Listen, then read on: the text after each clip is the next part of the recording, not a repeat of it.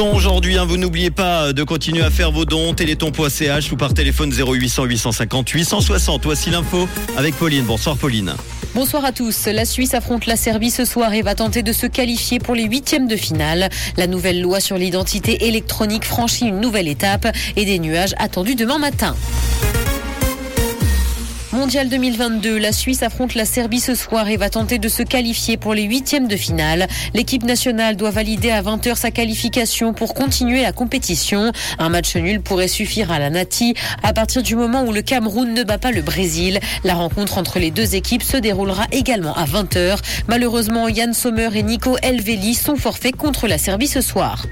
La nouvelle loi sur l'identité électronique franchit une nouvelle étape. L'analyse des avis rendus lors de la consultation concernant l'e-ID est majoritairement positive. Un projet de loi est prévu pour l'été 2023. Le département fédéral de justice et police doit encore approfondir certains aspects au vu des avis reçus, et ce notamment concernant le cercle des personnes pouvant obtenir cet e-ID ou encore la protection des données.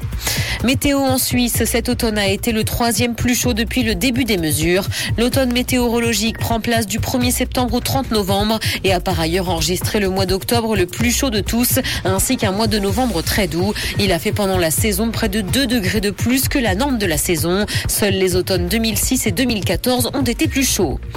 Dans l'actualité internationale, guerre en Ukraine, le nouveau directeur ukrainien de la centrale nucléaire de Zaporizhia est accusé d'être un traître par Kiev. Tout juste nommé par Moscou, il est pointé du doigt par l'Ukraine pour avoir accepté le poste. Il était jusqu'à présent ingénieur en chef adjoint de la centrale. Cette dernière est occupée par l'armée russe depuis le mois de mars cette année. Le nouveau système d'exploitation du futur casque de réalité mixte d'Apple devrait être rebaptisé.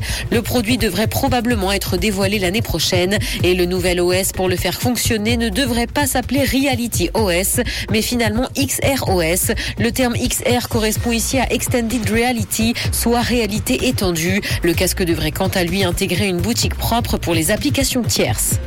Kim Kardashian a engagé un pianiste pour réveiller ses enfants le matin. Tous les jours, il se rend dans la résidence de la star de télé-réalité pour jouer des chansons de Noël afin d'aider ses enfants à émerger. Le musicien est donc rémunéré pour venir les réveiller au piano tous les jours. Vainqueur d'un Grammy, il a notamment travaillé pour Kanye West.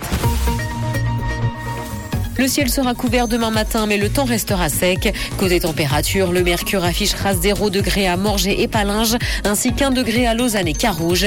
Bonne soirée à tous sur Rouge. C'était la météo, c'est Rouge.